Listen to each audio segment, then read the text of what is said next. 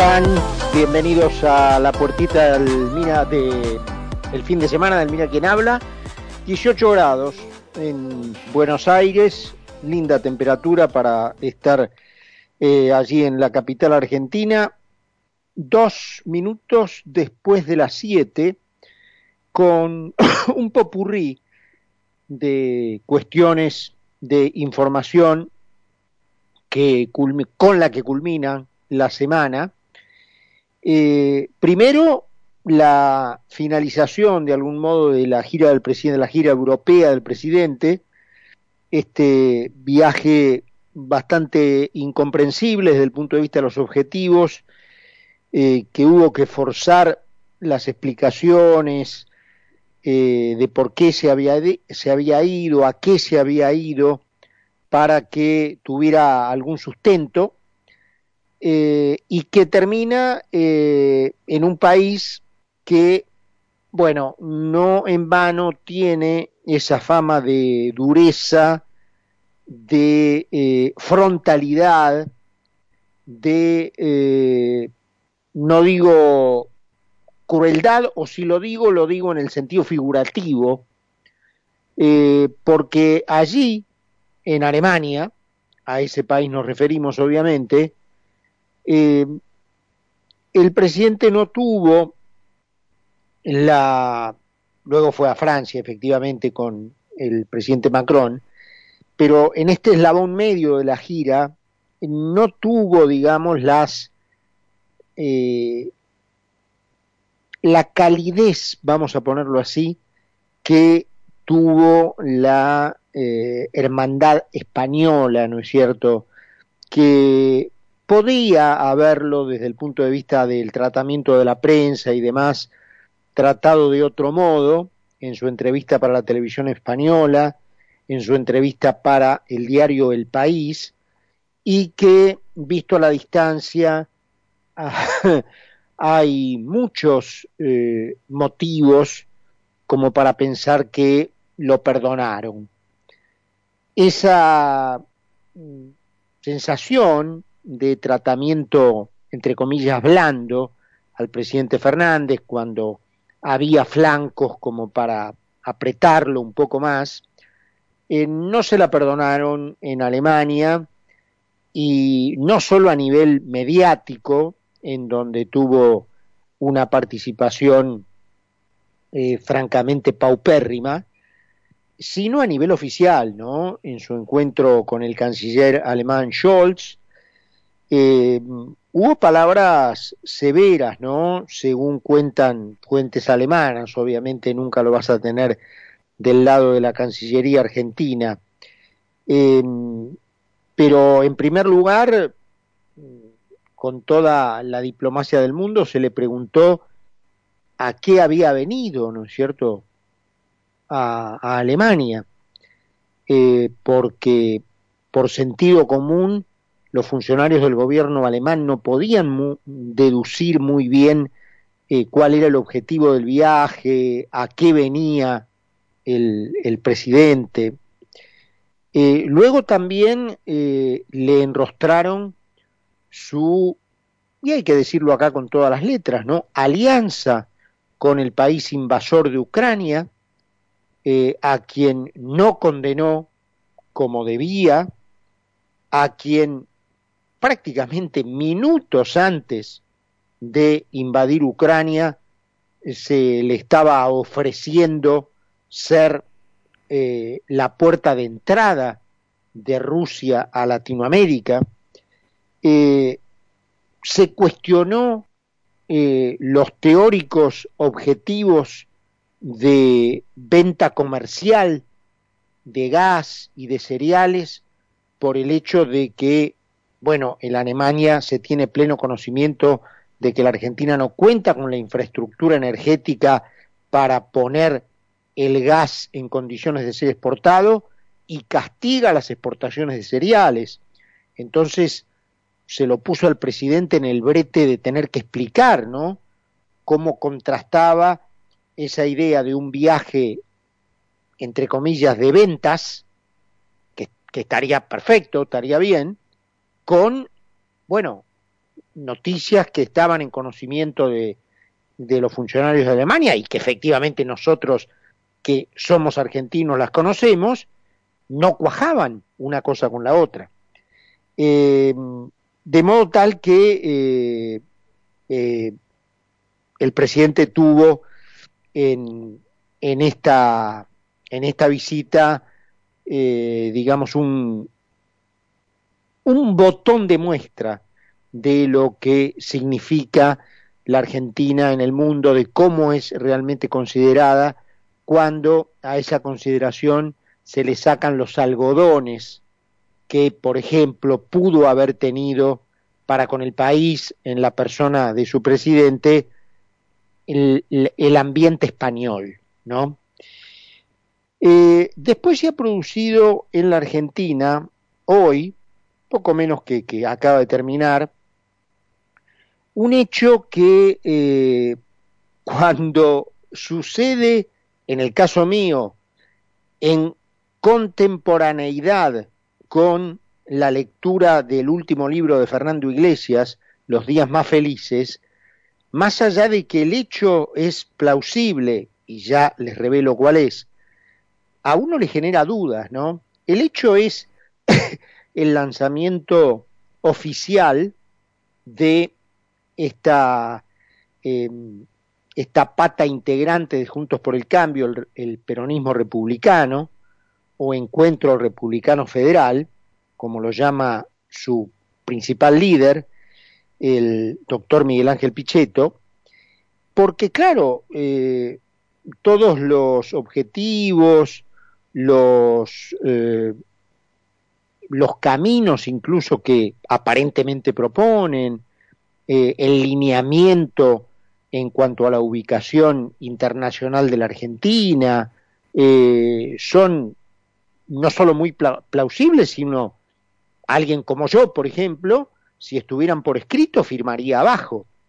Pero claro, cuando uno paralelamente está leyendo el libro de Iglesias, reitero, Los días más felices, que en su primera parte es una réplica de lo que fue su tesis doctoral para la Universidad de, Bolonia y que luego, bueno, este, como, como típico spin-off de una tesis doctoral, eh, tiene un remate que es preparado específicamente para cerrar el libro. Pero bueno, allí se demuestra que el peronismo ha tenido esta capacidad de regenerarse de camuflarse en distintas versiones que luego terminan acusando a la parte del peronismo que no le gusta de no ser peronista. Y tras ese camuflaje produce el regreso, se apalanca para regresar. Em, y entonces el peronismo fue el peronismo original, el peronismo de Menem, el peronismo de los Kirchner, y siempre uno de esos peronistas de esos peronismos acusando al otro de no ser peronista, pero con la excusa de que los otros no, no eran peronistas y ellos sí regresan al poder.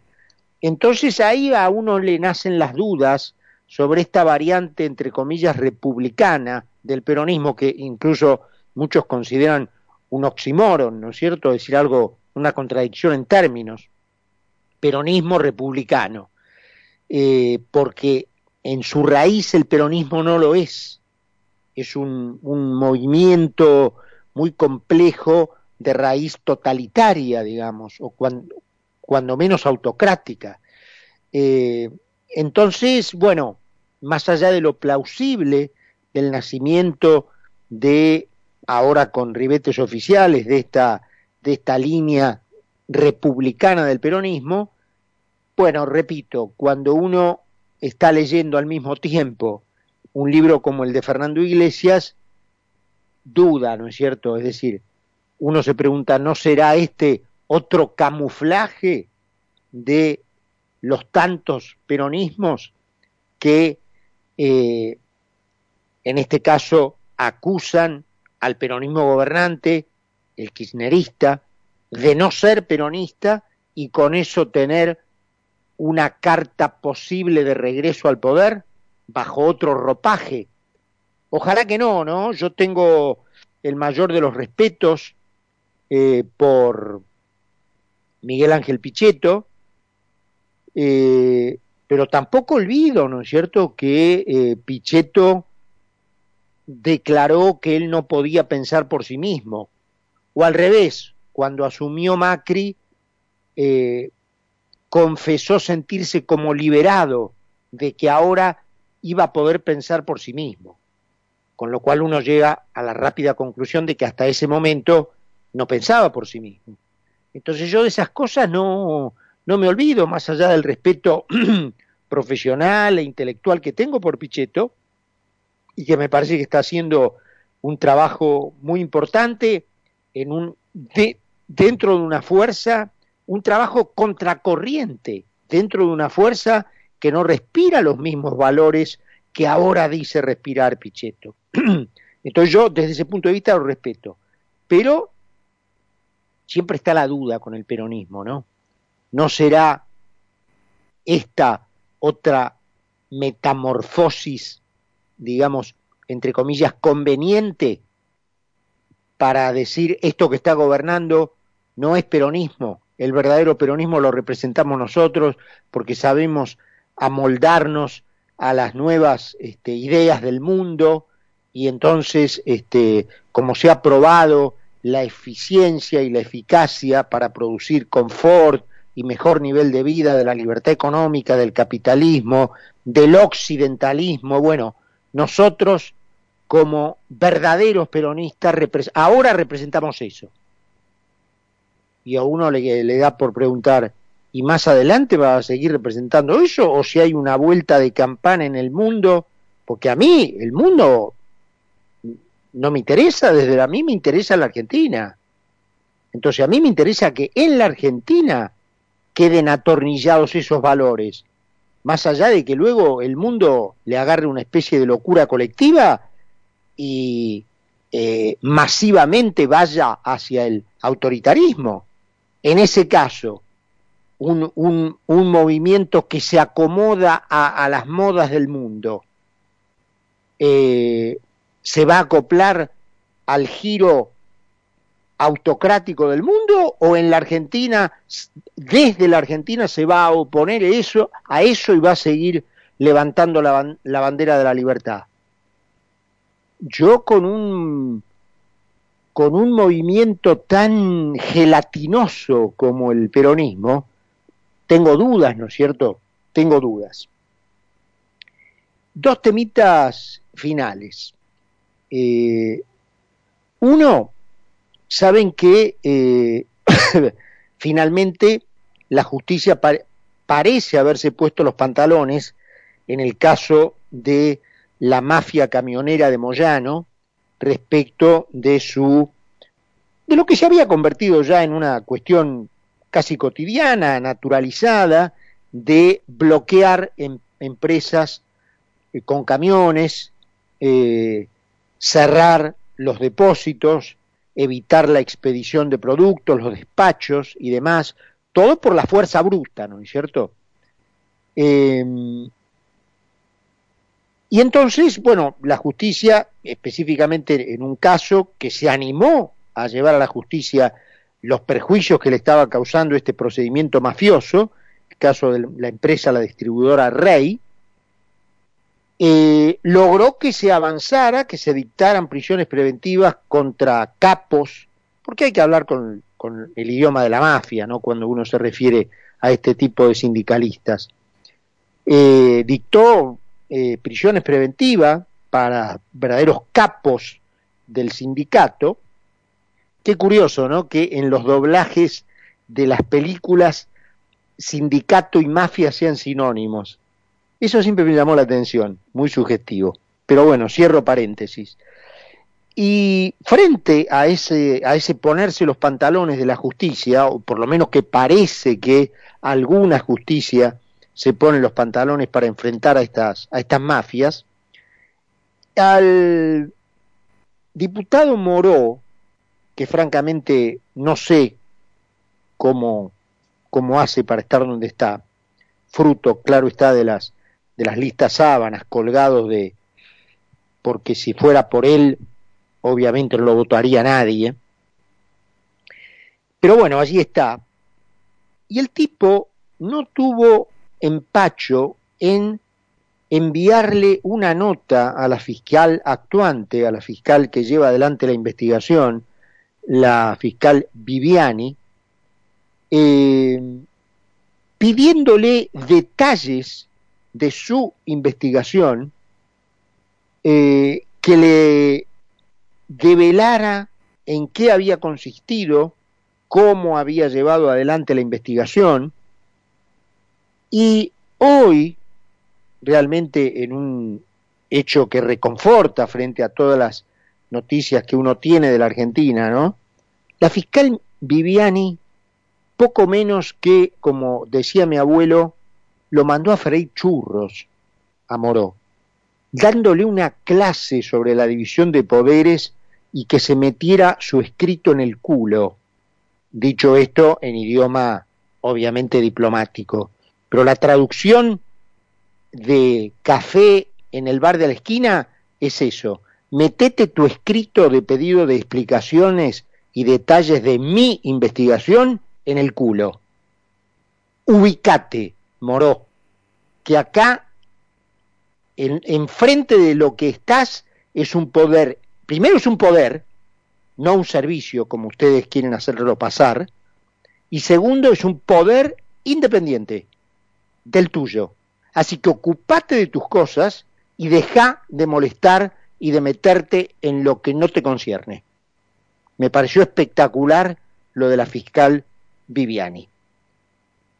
Y el último tema, tema, este, bueno, lamentable por el hecho eh, y lamentable por la pretensión de utilización política de baja estofa que tuvo eh, como protagonistas a eh, Martín Tetaz, diputado de Juntos por el Cambio, y a Franco Rinaldi, que ustedes lo conocen muchísimo, tanto como yo, es un especialista en aeronavegación comercial, eh, y acá dudo, la verdad dudo, de si también es diputado, si fue candidato a diputado, si siéndolo eh, no llegó a entrar, eh, pero bueno, a lo mejor eh, Charlie Poncio, que seguro ya está por entrar en, línea, me puede sacar de, de, la duda. Lo cierto es que Martín Tetaz y Franco Rinaldi, que todo el mundo sabe que es un muchacho con discapacidades, eh, un bocho tremendo, pero con discapacidades físicas, fueron a comer anoche juntos una pizza, pizza cero. Eh, de regreso, Rinaldi lo deja a Tetaz en su casa con su auto de comandos especiales, porque obviamente él maneja un auto con comandos especiales, lo deja en la casa y inicia el camino hacia la suya. Y eh, en ese camino, en la avenida Las Heras, con eh, tráfico fluyendo con semáforo verde a su favor, una eh, repartidora de, no sé si de pedidos ya o de Rappi, pero algunos de estos prestadores, cruza entre los autos, se ven claramente las imágenes, cruza delante del flujo de tráfico que venía con semáforo verde por las eras, hasta que obviamente Rinaldi, que venía por una de los carriles casi centrales, no, no la ve y no sé quién se lleva por delante a quién. Yo creo que es más esta chica en bicicleta que se lleva por delante, para mí, el espejo retrovisor del auto de Rinaldi, y con eso cae, que Rinaldi a ella. Lo cierto es que, bueno, gracias a Dios, este, podría haber sido muchísimo peor.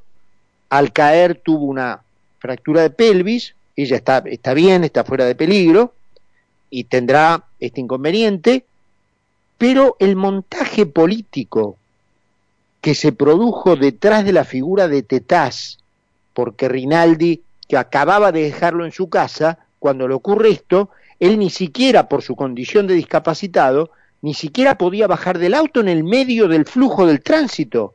Entonces lo llama por teléfono a Martín Tetaz a ver si, que acababa de dejarlo en su casa, a ver si podía venir a ayudarlo. Obviamente Tetaz estaría dos, tres cuadras, recién acababa de, de dejarlo en su casa, viene a ayudarlo y eh, un testigo del cual luego se valen los, digamos, los que quisieron armar una operación política en contra de Tetaz, dice que el auto lo conducía Tetaz, que Tetaz estaba borracho y que atropelló a esta chica y huyó. Una cosa francamente desopilante que su nivel de baja estofa da la pauta de hasta qué están decididos a hacer aquellos que eh, quieren callar voces nuevas que defienden la libertad, que defienden la vida, que defienden la propiedad, que defienden el derecho de cada uno a decidir cómo vivir, el derecho de cada uno a buscar la felicidad propia como le vienen ganas, y a diseñar el plan de vida individual sin injerencia estatal. Demuestra hasta qué punto están dispuestos a ir eh, aquellos que van en contra de esas voces nuevas que defienden los verdaderos derechos y no derechos de cartón. 17 grados, 7 y 22 minutos en Buenos Aires. Presentamos el programa y puertita de fin de semana conversamos, hacemos nuestra charla habitual de todos los días con Charlie Poncio y dejamos nuestra agenda deportiva con Iván Nordi para la segunda parte del programa. Nos une la información y la buena música. Concepto 955. Nuevo aire en FM. Uniendo a todo el país. Uniendo a todo el país.